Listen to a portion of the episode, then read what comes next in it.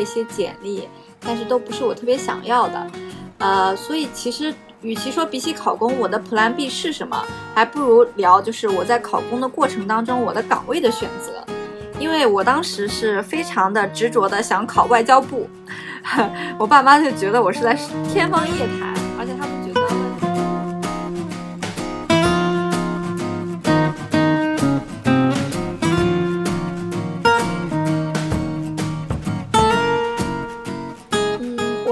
我当时在八月份被封闭的那一个月的时间，几乎是与世隔绝的那种，就是也不怎么用手机。然后后期的话，因为我当时在北京有一个非常好的朋友，他家就住在我当时那个酒店的附近，然后我会偶尔在，就是他们中间会放半天的假，然后我就会找他，然后我会抱着他哭，对，那个朋友还是给了我很大的精神的支撑。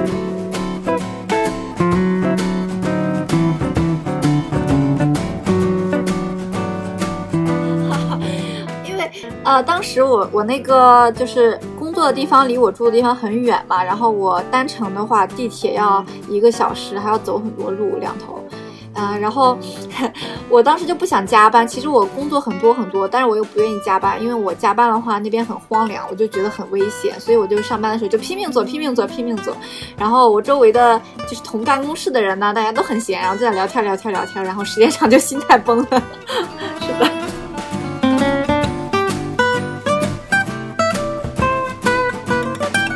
我。认为的话，工作的八小时是你，呃，去谋生的一个手段。你如果一定要从工作上来获取所谓的人生特别的，就是说，呃，创新性或者是啊，我主导性，这个是非常难以实现的一个东西。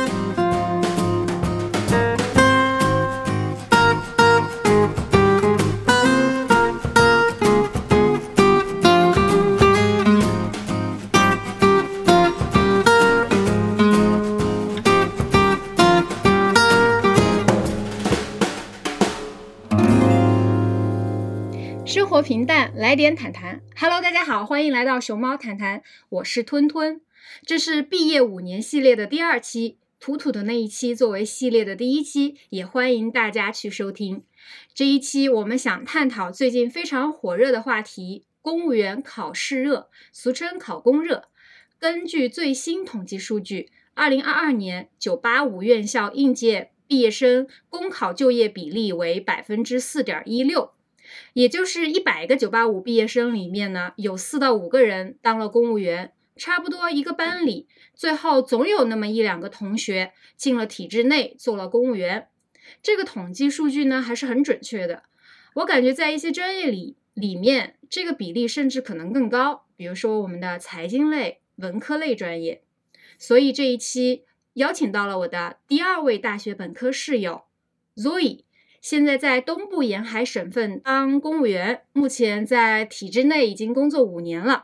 借着和 Zoe 的聊天，我们想要从围城内外两个视角，一起探讨清楚当下的考公热的原因，以及从 Zoe 的个人经历来说，考公上岸后是躺平呢，还是继续卷？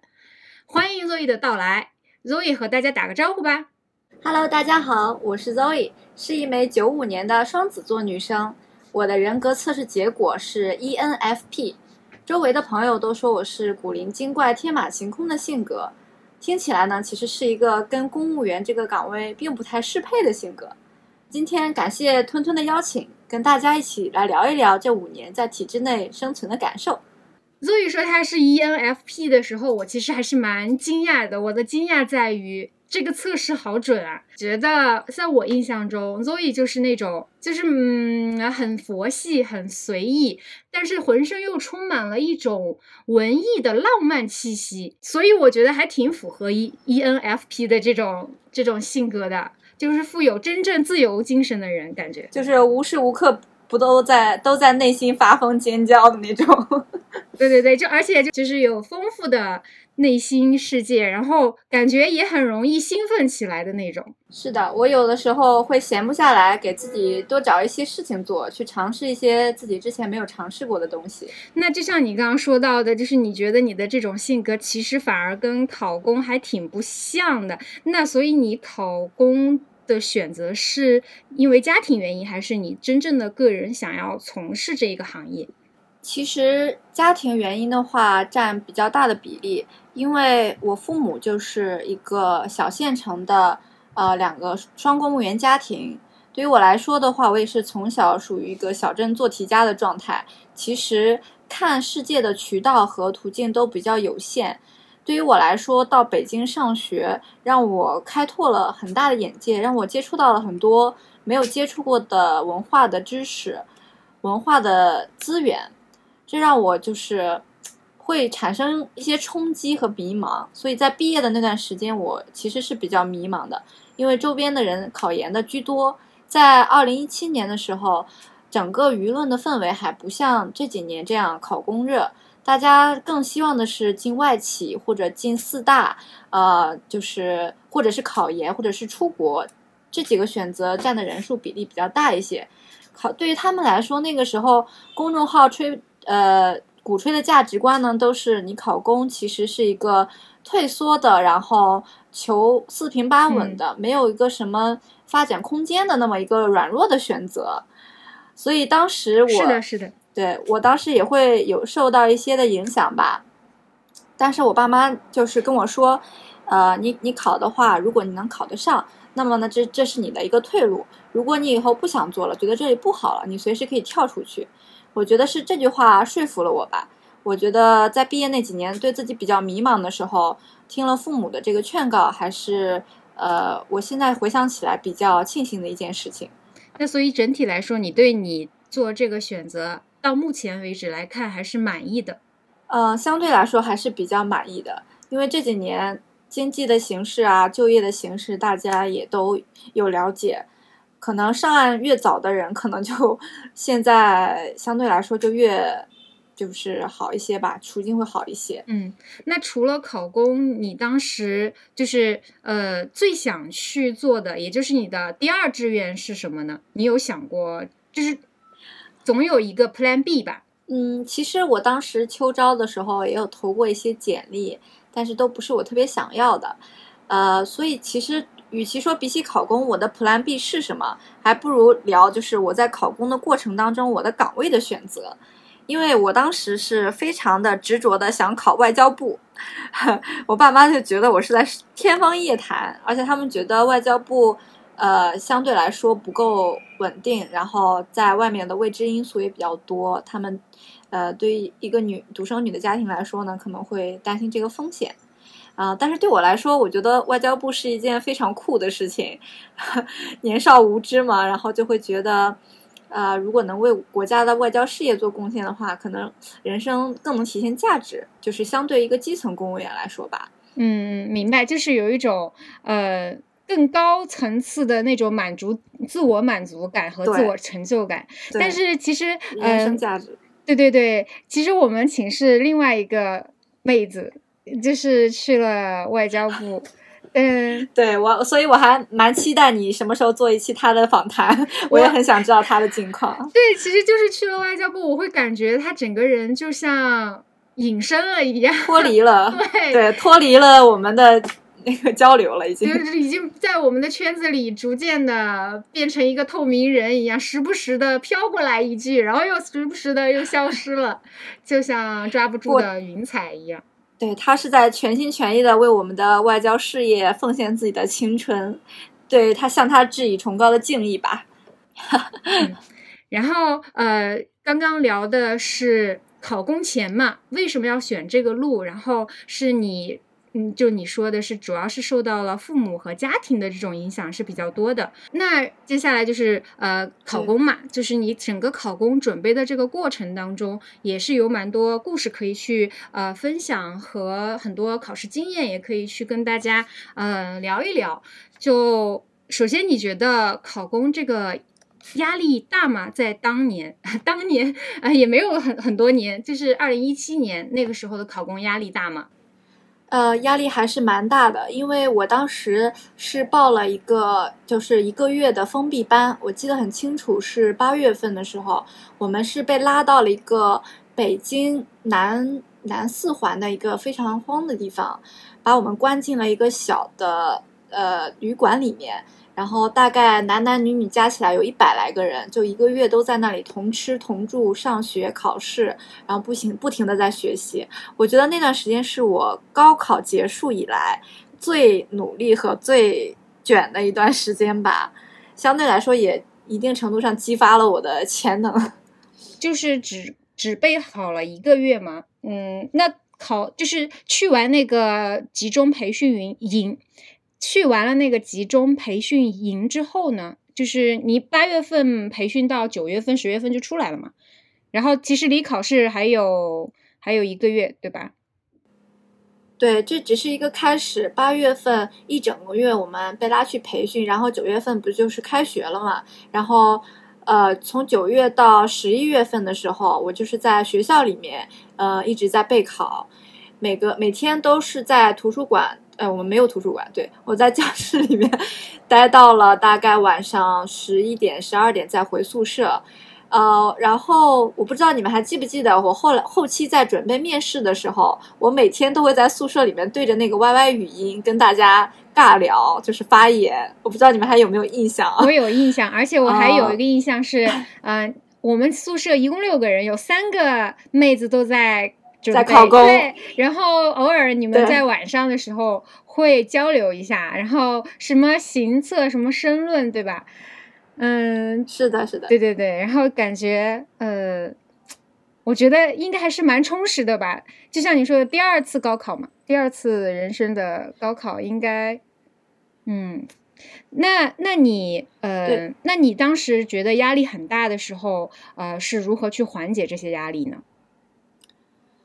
嗯，我当时在八月份被封闭的那一个月的时间，几乎是与世隔绝的那种，就是也不怎么用手机。然后后期的话，因为我当时在北京有一个非常好的朋友，他家就住在我当时那个酒店的附近，然后我会偶尔在，就是他们中间会放半天的假。然后我就会找他，然后我会抱着他哭。对，那个朋友还是给了我很大的精神的支撑。嗯，对他后期，他后期的毕业论文也是我帮他起草的框架呀什么的，所以也是一个互相互相帮扶的过程吧。然后到现在我们也是很好的朋友。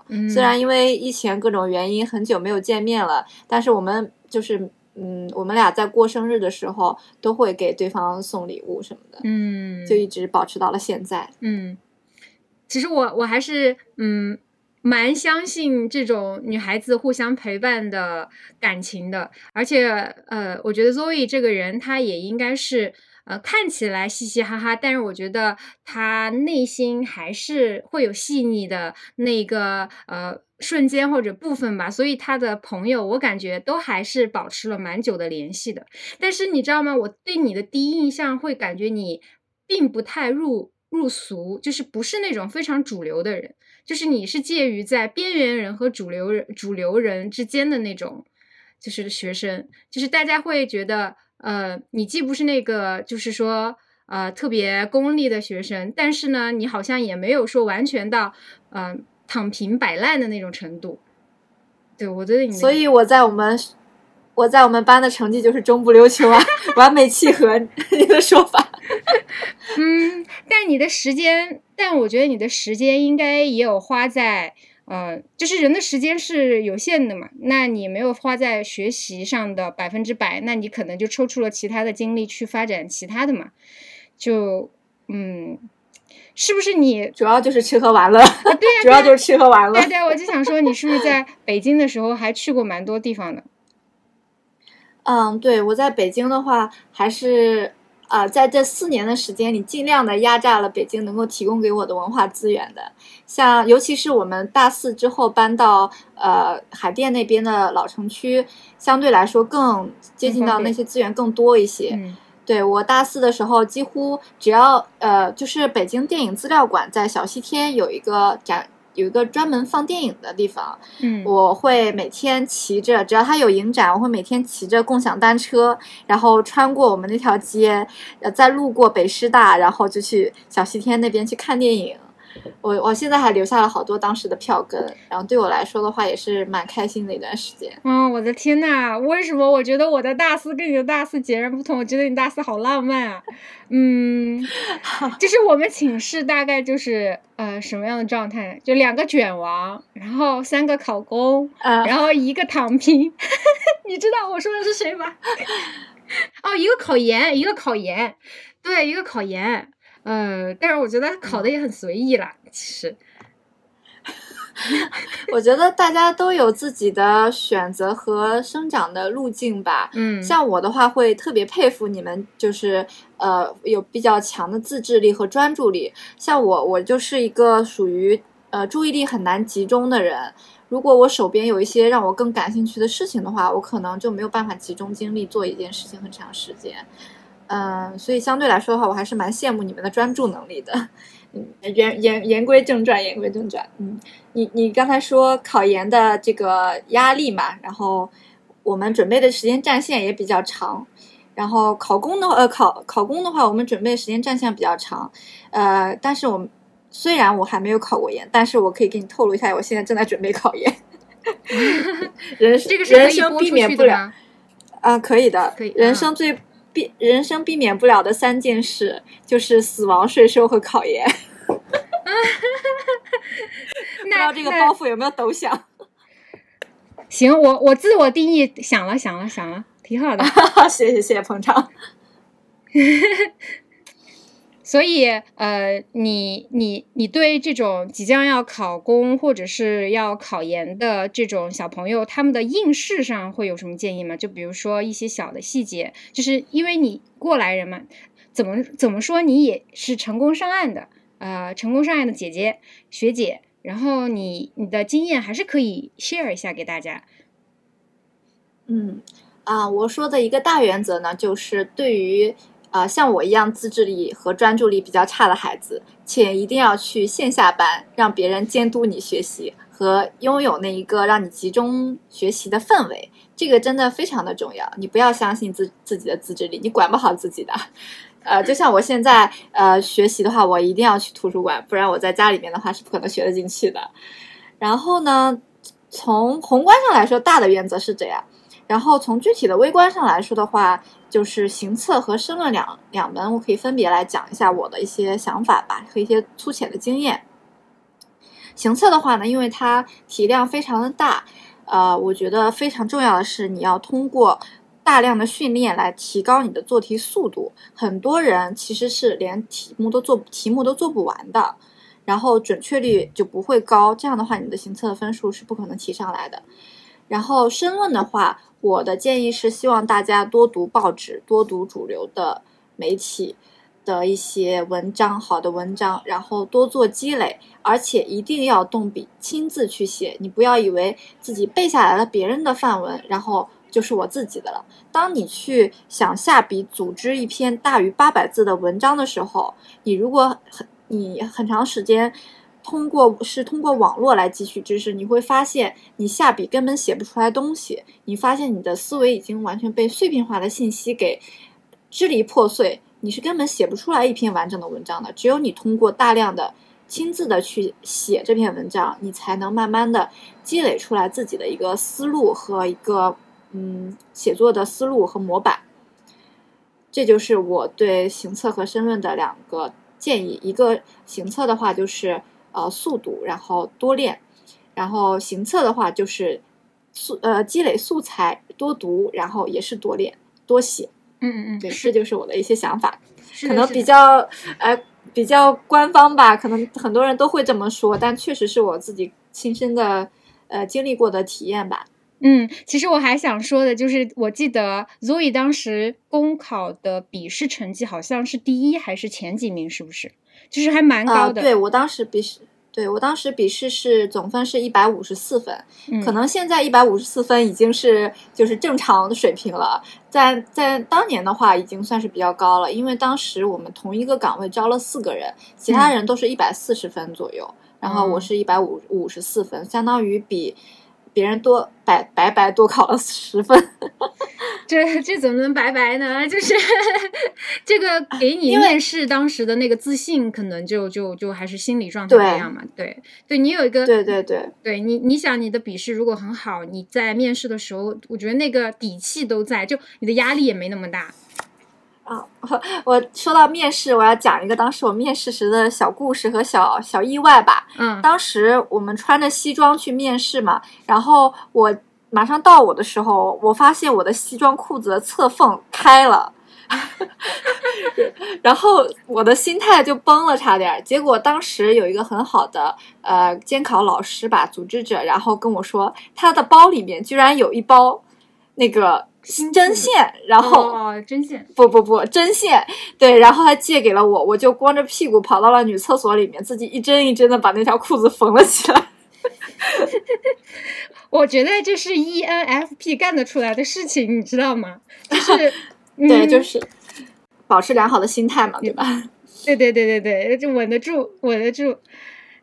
然后我，是的然，后我看到那个呃统计数据说，就是一七年的呃不对，一一五年的时候，那个招录比是呃六十三个人比一，就是整个公考的招录比嘛。然后一九年就变成了九十五比一，然后到是二零二零年的时候，应对新冠，然后提提高了这个就是招收人数过后又降下来了。到二零二一年，就是去年的时候，招录比是六十一比一，就是我感觉现在是考，哎，特别是那种好学校考公的，你你你在你们单位肯定也是有这种感受嘛，就是越来越多的，呃，学历高的人去考公了。那你你觉得这种考公热所带来的这种就是呃现象，呃时就特别是一种时就是时代性的这种呃具有一一代人的这种现象，呃是什么原原因造成的呢？就是我我在这我在这里先给一个我自己觉得的原因啊，就是我觉得嗯首先是因为第一个是就业形势严峻嘛，其实在外部的市场环境变得不确定的时候，大家会更求稳，或者是更更偏好于一个呃就是风险性较小的这样的一个选择。第二个是。整个中国，我觉得它还是一个官本位思想非常重的一个社会，然后大家都会觉得，呃，虽然公务员工资低，但是，嗯，他的社会地位还是在的，就是他不，他还总体来说是一份体面的工作。然后还有就是嗯第三个原因，呃，我觉得考公热可能掀起，就是掀起考公热的是，嗯，这份工作本身它有一种稳定性和安稳性，就是它整个职业生涯和规划其实还蛮清晰明确的，就是信息不对称的这种因素会更小，让几就是围城外的人会觉得这个工作更有把控感。对，就是对个人来说，就是我觉得是三个原因是我想象想就是想到的，但是也是非常显而易见的。但是你作为围城内的人，你你觉得还有一些别的原因造成了这样，就是嗯，掀起了这种呃，就是这种时代性的考公热吗？我觉得吞吞刚才说的这三个点都非常的好。一个是社会大环境的原因，因为现在经济不景气，你能够出去创业的机会也很少，然后能够进入一个好企业的机会也比较少，因为企业大多数都在裁员。然后第二个是传统的因素，因为呃呃有有句笑话说嘛，不孝有三，呃不考公为大嘛。然后，呃，对于家家人，就是长辈那一辈来说的话呢，就是公务员是一个比较体面、拿得出手的这么一个职业吧。然后，对于可能很多相亲市场来说的话，如果你是一个公务员，你可能，呃，这个也算是你的一个优势之一。这是一个嗯社会上的认可度的问题。然后第三个的话，第三个是什么来着？嗯，第三个是个人，他觉得这个工作的未来职业规划是啊清晰透明的。嗯，对对，很稳稳定性嗯对，稳稳定性，稳定的当一个普通的小科员，可以这样理解，就是没什么发展了。其实，对，呃，说好好一点呢，就是说你一辈子不会，只要不犯大错，不会被裁员。往坏了说呢，就是你可能一辈子也就是个小科员。呃，然后我想补充的一点是，可能作为一个体制内的人来讲的话，我能够感受到的一点就是，其实现在尤其是大城市的公务员的体制，就是团队，这个是素质是在不断的提高的。然后政府的话，因为也最近几年一直在建设这种服务型的政府，那么它对于这个公务员素质的要求也是在相应来说不断的提高的。因为只有你把公务员体制内的人的素质提高了，你才能更好的去管理和更好去服务群众。这个也是一个我认为来说一个是很重要的点。像我们单位的话，也是相对来说比较热门的一个地区嘛。然后招的人现在陆续的开始招一些海归呀、研究生啊，然后有三师资格和计算机资格的这种人，还有包括呃有一些在企业从业经验和在事务所从业经验的这么一些社会社会上的人员进来，也是想要通过利用他们的这个专业能力来就是提高自己的行政管理水平。我觉得这也是一个大的趋势，也是我们政府向好的方向一个发展的，呃，这么一个标志吧。必然的结果也是要提高这个招录公务员的呃学历和这个素质能力的这样一个原因吧。嗯，那像你刚刚说的那些具有专业性的社会人士，他们流动到体制内的话，是通过社招吗？还是他们也要经过公考啊？呃。其实省考的话是不会限制你的，就是相对来说限制应届或者是年龄的还是比较少的。就是有一些岗位，因为要看具体的岗位，省考还是比较宽泛一些。国考的话，主要就是应届生了。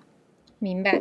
嗯，那其实还是因为你的专业、你的岗位的专业性还是有的，所以他会，嗯，怎么说呢？嗯，就是他的人员成分组成会更。更更丰富、更多元。你说那些，那你说那些文科岗位，比如说就是专门写稿子的那种啊，就我也不太了解，就是具体是什么岗位。但我我想肯定有那种部门嘛。那他们是不是，嗯，怎么说呢？就是他们，呃，我明白你的意思。但对他们就会更集中、更卷。就是其实公务员体系的话呢，也可以分为几个。大类，你说的那种可能是更偏向于就是行政类的部门，比如说那个团委呀、市委呀，然后这种其实呃更更更偏向于一个大的政治上的部门。然后呢，下面还有一些很多的呃职能部门，比如说税务啊、公安啊、城管啊，然后这些其实很多部门都是需要你有专业经验的。像我有朋友是。呃，那个在环保部门，环保部门的话，他就要招学环保的人过来。然后有的在人防部门，然后就是有在那种地质部门，就是他都是要需要相应的人才，因为呃，公务员机构是要管理到社会的方方面面的，他的触角也比较多，所以说他需要的人才也是呃各个方面的人才都有的。嗯。那整个就是我们刚刚聊到了，呃，就是考公，考公之后的事情，但还没有进入工作。其实当时你，呃，就是整个面试通过，包括政审什么的都过了的时候，你对这个工作，呃的了解和你进入到这份工作之后，呃，对这个工作的认识。会有差异吗？就是这这有有那种落差感嘛？当然，我我不是一定要说是差的啊，就是这个落差感是可能是变好的，也可能变坏的，就是它有差别吗？其实我们这我们这一批人比较奇怪哈，就是呃，本来应该是第一年进来的时候，大家要轮岗，然后在各个岗位上都要轮一遍，呃，让你多方面的去了解这个单位的构造嘛。但是我们那一届当时第二天就定岗了。而且跟跟其他所有人不同的是，其他人都被安排在分局啊，或者或者远一点的地方。其中有一个女生就被安排在了比较核心的一个业务部门吧。呃，当时我们也没觉得，呃，这我们之间有什么任何的区别，因为大家都是一起考进来的嘛。呃，后来在吃饭的时候，就是有一个嗯，算是领导吧，然后跟我们说，其实其实那个女生可能以后会比你们少奋斗十年。然后那个时候我们才突然意识到，原来原来就是大家通过公平的竞争进来了，但是进来了之后，你就要去遵守这个这个体制和，嗯，嗯，当时的话是心里面多少会有一些不平衡，因为毕竟当时我们所有人当中是我分数最高嘛。但是后来发现，其实呃跟你的分数完全没有关系了，就是你进去之后，你达到这个门槛了，那后面就是大家各显神通的时候了，是这样的。嗯，对。嗯，那那我能方便问一下，那个同学被分是随机的运气好，还是他个人有一些方面的原因啊？呃，这个其实我们就只能通过猜测了嘛，大概大概大家也也都猜测到一些。哦，明白了。嗯，好的，明白了。因为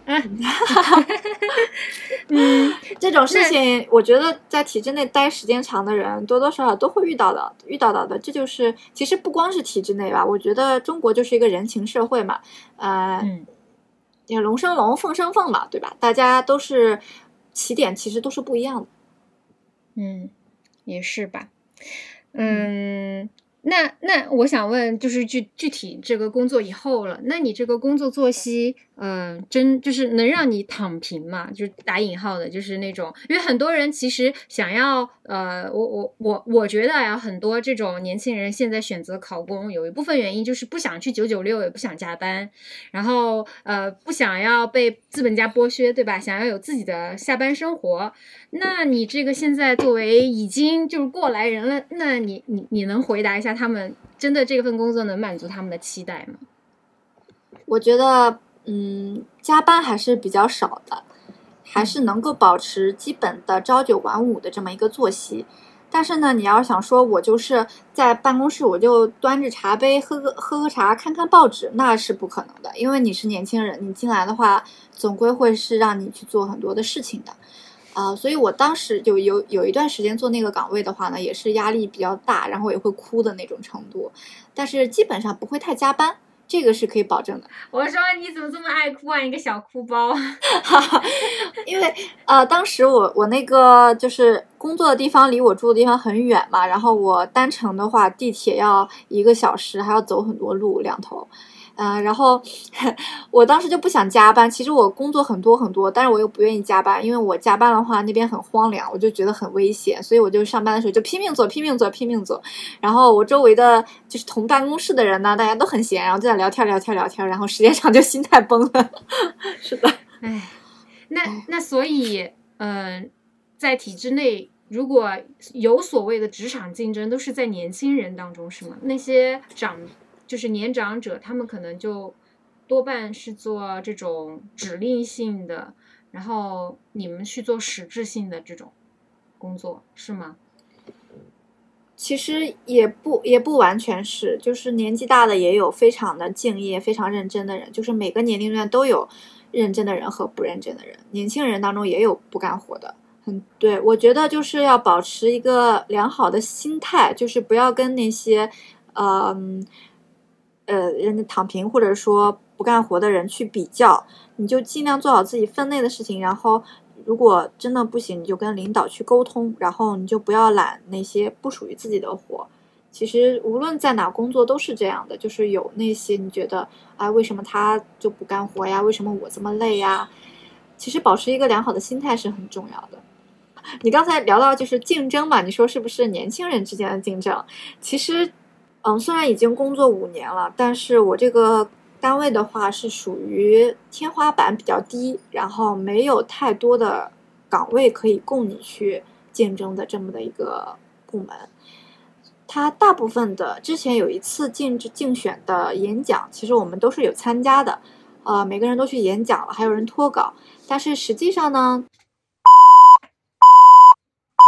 好了。这这也是体制内很常很常见的一个生态环境了，就是这样子。对，所以对自己的要求不要太高，然后就做一些真正能提升自己的东西，比如说去学学真正的业务知识，让自己不至于就是落后于这个这个时代，不至于离开了体制真的什么都不行了。我觉得这个是最重要的。嗯。哦，那那你这么说，就是其实公务员呃，或者说体制内的工作，它有一些呃，还是会需要这种呃专业性的，不是说。呃文科生就一定有优势，因为我老听说有人说，就是你进体制内，只要你写稿写得好，你就能 就是就是那种感觉就呃掌握了这种呃职职场竞争的硬通货。但其实，在你刚刚你说的看来，有可能也不是，就是也有可能是，嗯，没有办法发挥。就你你你可能就算文就是文笔很好，也不一定会有你发挥你所长的舞台。嗯，就是其实写写材料这个东西，我们这叫材料狗，就是天天去写材料这种，他为什么会？就是你会有这样的认知呢？是因为他写材料的话是要给领导写，然后领导一直用你，你就是笔杆子，然后他会会你在领导面前的存在感就会相对强一些嘛。呃，以后也也许提拔的话会考虑之类的。呃，其实我觉得体制内更重要的可能是，呃，情情商和这个。社交能力还是非常重要的。嗯，对，如果你再会写材料，你不会说话，领导也不会喜欢你的。嗯，可能只是让你一辈子都在那儿老老实实写材料，他可能会用你的材料，但并不会用你的人。那这个，嗯，那那我就想说，这个情商这种东西啊，特别是这种呃职场上的情商，你觉得呃会跟？家庭这种原生家庭的这种熏陶，然后呃比较呃就中中产阶级以下的阶级上来的这种做题家嘛，他们是完全真正的小小镇做题家，然后除了做题可能就一无所有的这种，然后他们会不会在这种职场上表现会比那种中产来自中产阶级的这种小孩会啊在情商方面会会有劣势？其实我觉得你把就是中产和情商低，呃，情商中产和情商高，然后呃呃无产和情商低这两个划等号呢，其实是不合理的。因为你有没有想过，可能是那些中产的小孩，因为被家里面保护的特别好，特别骄纵，他可能反而情商没有那么高。但是我认识一个从农村出来的，然后二本的女生，她。他的他有一个弟弟，一个妹妹，然后父母全都是农民。他是呃考上了我们单位之后，然后相当于自己在这边买了房子，然后他把他妹妹接过来一起住。嗯，是一个非常情商非常高的女孩子，她能跟食堂食堂的阿姨们打成一片，性性格非常的开朗。所以我觉得这跟出身其实没有太大的关系，也有可能是因为她是个姐姐，所以她呃相对来说的话能够更体察。人的一些情绪吧，嗯，我觉得共情能能力是很重要的。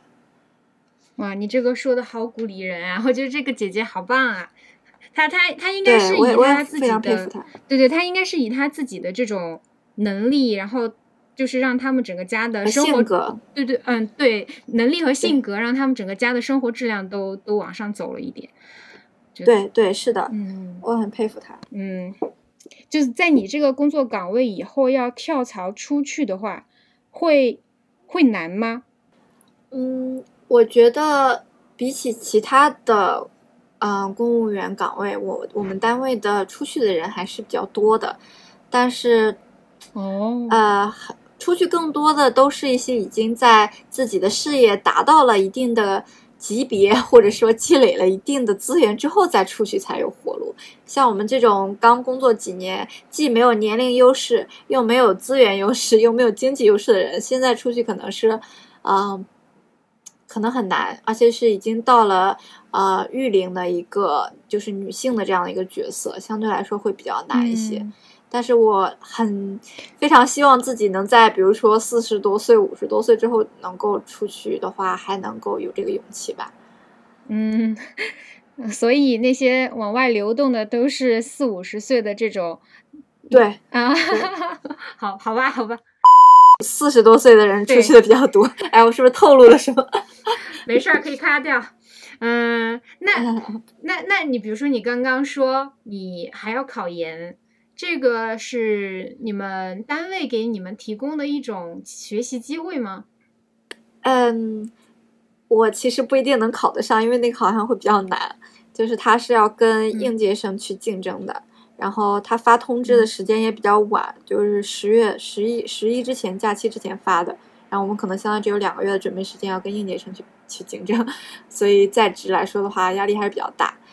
嗯、怎么说呢？它主要是嗯好处是可以脱产一年，所以万一能考上的话，那岂不是很爽？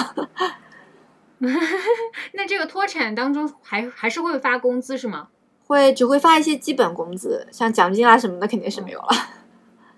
嗯，但也很爽啊。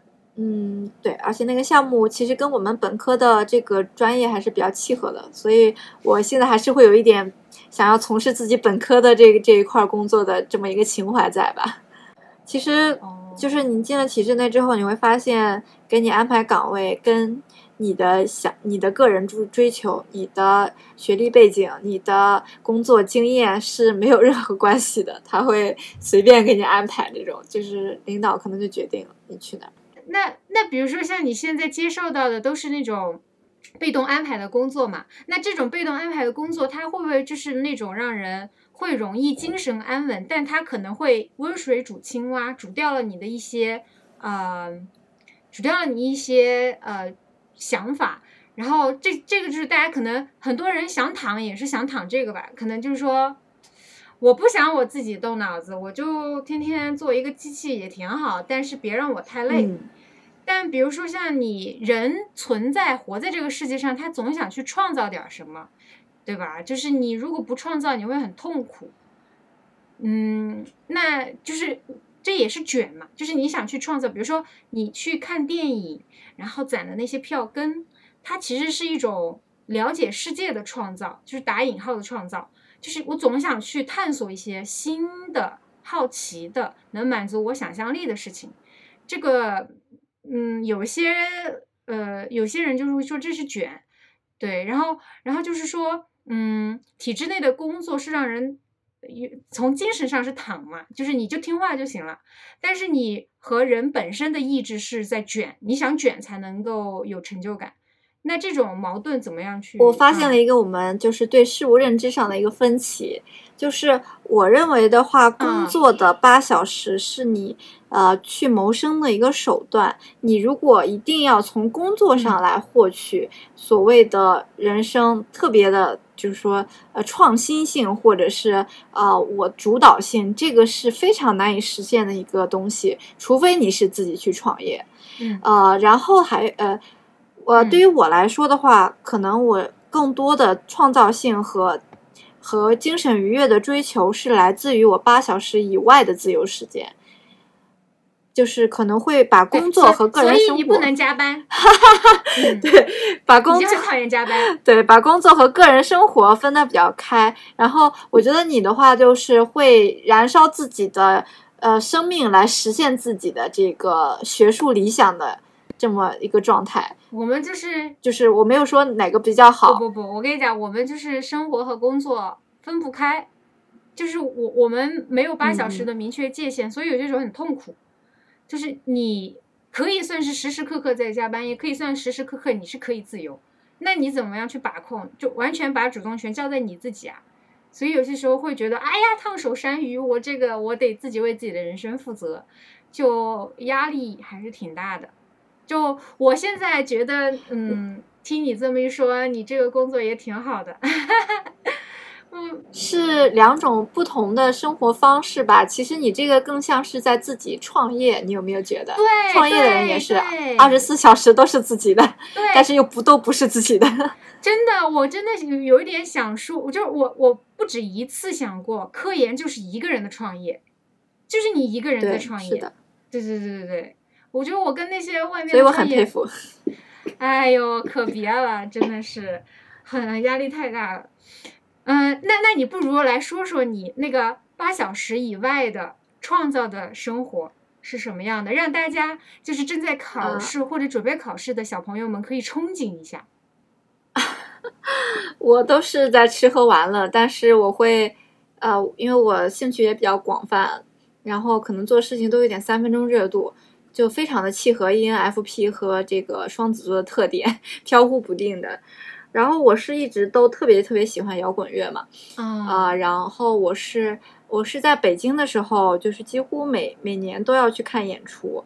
然后到了这边之后，因为我我现在离上海比较近嘛，在疫情没有来的那那两年，我是非常的开心的，就经常会跑到上海去看演出啊，然后连夜坐火车回来啊，就会非常的满足。但是是可能时间长了之后，会也会有一点点空虚感吧。嗯，然后我就会给自己找一些不同的事情做，比如说后来我喜欢上了废墟摄影，就是我会去寻找一些废弃的地方，比如说我去过一些废弃医院、废弃的学校啊、废弃的旅游的那个山庄，然后去拍一些当人类已经消失了十年的时候，那些杂草丛生、那些断壁残垣，然后就是像。像人类突然消失了之后的那种世界，然后会让我，呃，会让我作为感觉自己是一个神秘主义者的那种，很喜欢这些超现实的东西。哇塞，我好喜欢你这个爱好呀！我我我，我想变成你手里的那个相机，你知道吗？我可以分享给你我拍的照片，但是我也有一段时间没有去了，因为现在本地的已经被我嗯摸索的差不多了，现在疫情又出不去。对对对，疫情这个确实，你继续说，就是那你那我想问你，你你的这个爱好会呃呃，就是会在那种平台上展出，就是比如说像在小红书啊，或者是朋友圈这种定时的，或者是微微微博这种，你有经营这些自媒体吗？没有。没有哎，没有。我当时去的比较多的那几年还没有那么的火。我是会用豆瓣的，但是我豆瓣嗯其实也没有很多粉丝，对，主要都是我记录一些自己的一些事情的地方，然后会发朋友圈，嗯，但是也也挺久没有发了。我现在用工作号就比较多，然后那个生活号就更少了更新。比起说把它分享给别人，可能我更多的是在意自己看到它那一瞬间的那个满足感吧。就是我会嗯觉得，如果很久没有去废墟，会会快要窒息了那种感觉。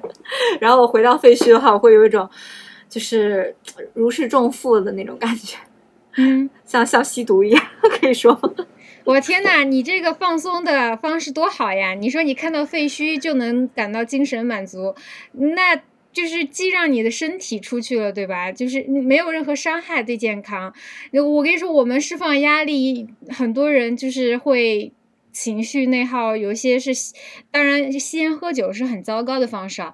那像我这种天天吃，通过吃，你知道吗？就对健康也是有损害的。我觉得还是要多走出去。呃，你出去看废墟的时候，呃，会跟一群人一起去吗？会有什么那种社团什么的吗？不然你一个女生出去去那种地方，是不是还蛮危险的？呃，我更多的是跟固定的搭档一块儿的，就之前是有一些呃在网上认识的一些同样爱好的朋友，没有很多人，因为很多人也不方便行动，因为去废墟那种地方你是要斗智斗勇的。他他它的让我的满足感不仅在于那个景象嘛，更多的是在于你在能够法律允许的范围内去打破一些界限的那种紧张感和刺激感也是很重要的。呃，比如说我们会。呃，给大爷递烟呀，看门大爷递烟呀，然后会躲那种狗啊，然后会翻墙啊，这种稍微会有一些嗯离经叛道的感觉的一些一些行为吧。就你很难跟一大群人去玩这个东西。嗯，那你在这个过程中，就是嗯，有受伤什么的吗？没有吧？没有，还好，我自我保护意识还是比较强的，还可以。嗯主要预案做的也比较充足。啊，我我最印象最深的是有一次我们去无无锡的一个呃废弃了的山庄，它是原主人破产了，然后那个山庄本来是个旅游景点，它是呃傍山依水而建的非常大的一个山庄，然后被封起来了。然后封起来之后呢，我们就去找路，一直找不到，然后我们就沿着那个山和水的交界的那个那个地方走了很远，然后才翻了进去。然后后来我在整理我小时候的照片的时候，突然发现那个地方就是我六六七岁的时候跟我爸妈去旅游去过的景点，跟天呐当时就是很有宿命感了，就很巧合。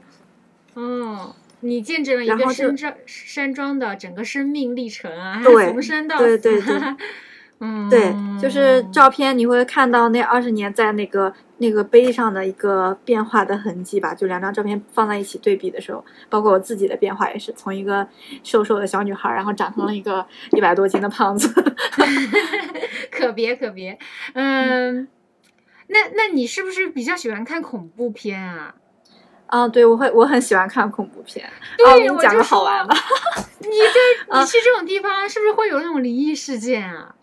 啊，那倒没有，那倒没有。但是遇到过比较恐怖的事情，就是呃，我们这儿有一个之前拍摄一个战争片，然后专门建的一个相当于是影视基地吧，然后它全。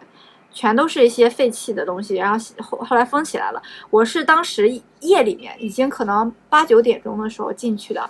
然后我们当时进去的时候，推开了一个门，就打着手电筒，然后突然发现地上有一个人头，然后仔细一看，哦，原来是那种拍摄的道具人偶，然后就堆了满堆了满屋都是，有被吓到。呃，不过还是狗比较吓人了，这种都还好。哎呦，你你这么一说，我就嗯。我我们好像完全跑题了。没有没有，我跟你说，我觉得我跟你说，人有对这种嗯窥探的好奇心，你知道，就是窥探那种。是的。对对对对对，然后我觉得这个故事反而是最精彩的，要让我听得津津有味。那你还有没有什么遇到那种特别，就是在废墟的时候遇到那种特别神奇的事情？神奇吗？啊，就是还是那个无锡的那个地方，然后我们进了一个，呃，就是它跟那个那个整个山庄是很复古的那种中国古典式的建筑的感觉，但是它在中间呢，就有一座很奇怪的，有点像呃福建的土楼的一样的一个很突兀的建筑，然后我们进去了之后，发现它好像是个斗狗场哦，就。就它就是中间是一个圆的，然后它是有那个栏杆，就是网铁网围起来的那种。然后它有二楼，二楼也是环它一整个圆环，然后可以有观众站在那个上面看的那种。对，然后地上还有一个牌子上上面写的 “Beware of Dog”，然后画了一个狗，然后觉得应该就是个斗狗场。嗯，就是这个事情感觉。嗯，应该是那些有钱人玩的，对对对，玩的把戏。不，我不知道。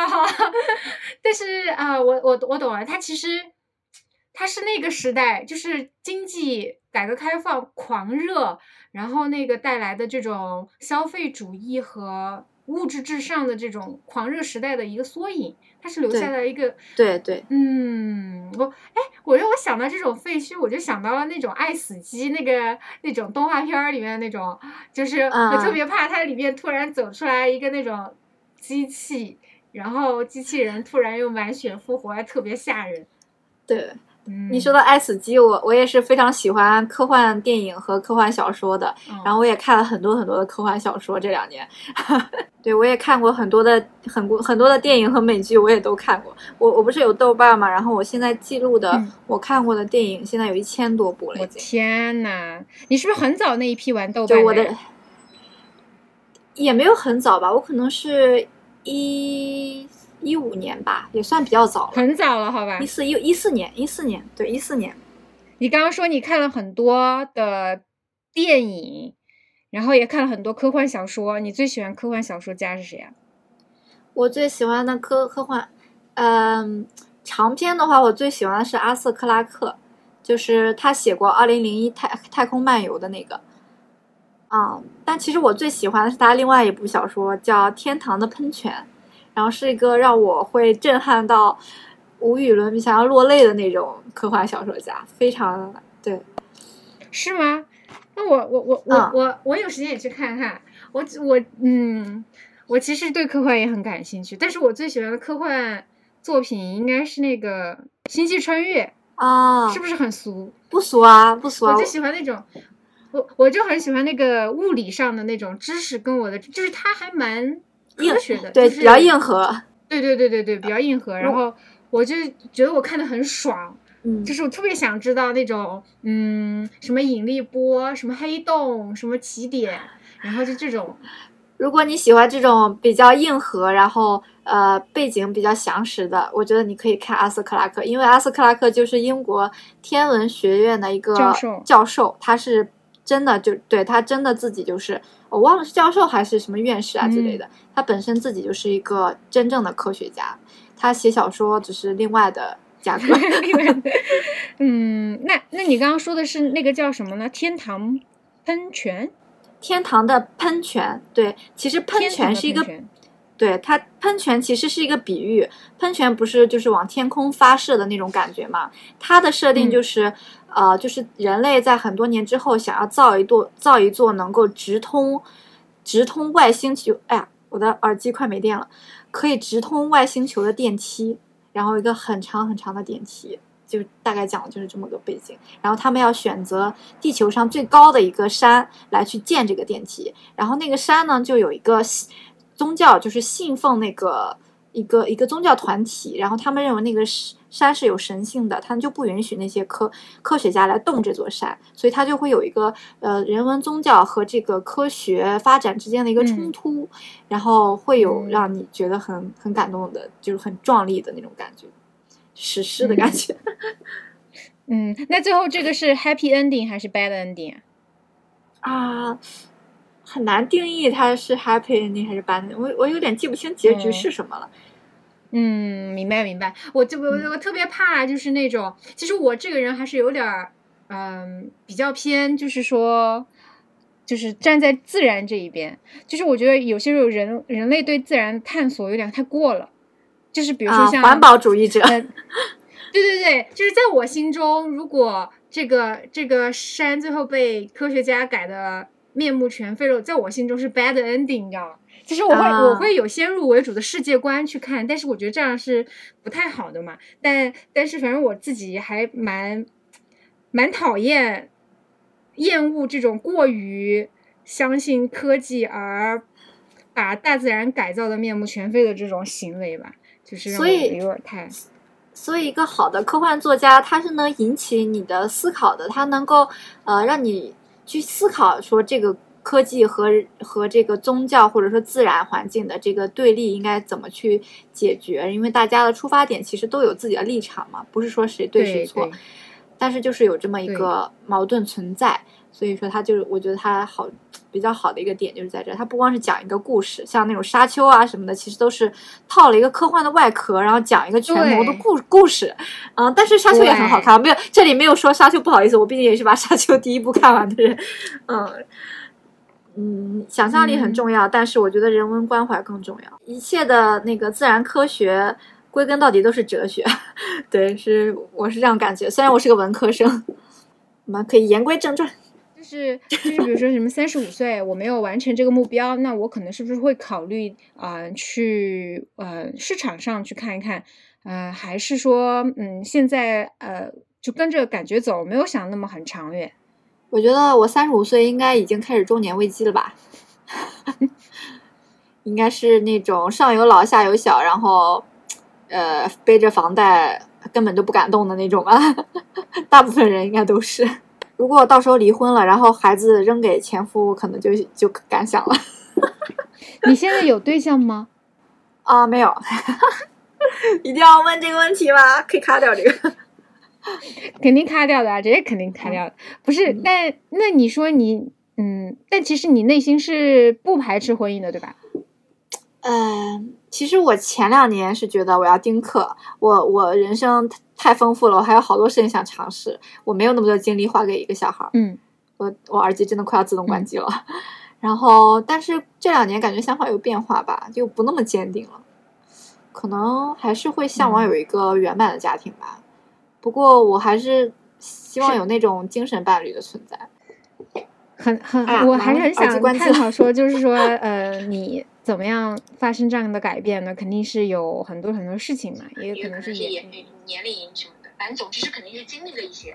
但我感觉现在可能时间是不是快到了？你这个耳机也我已经不行了，已经关机了。我现在就是你你的声音在外放着。